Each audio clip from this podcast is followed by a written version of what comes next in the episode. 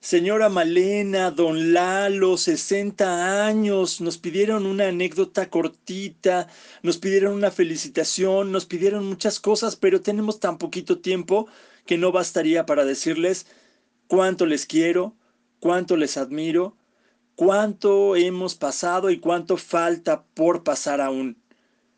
Papá, mamá, muchas felicidades que vengan muchos años más, que vengan más anécdotas y que sean ustedes quienes las cuenten, quienes las compartan a toda la familia que el día de hoy pues nos reunimos para decirles, sigan adelante,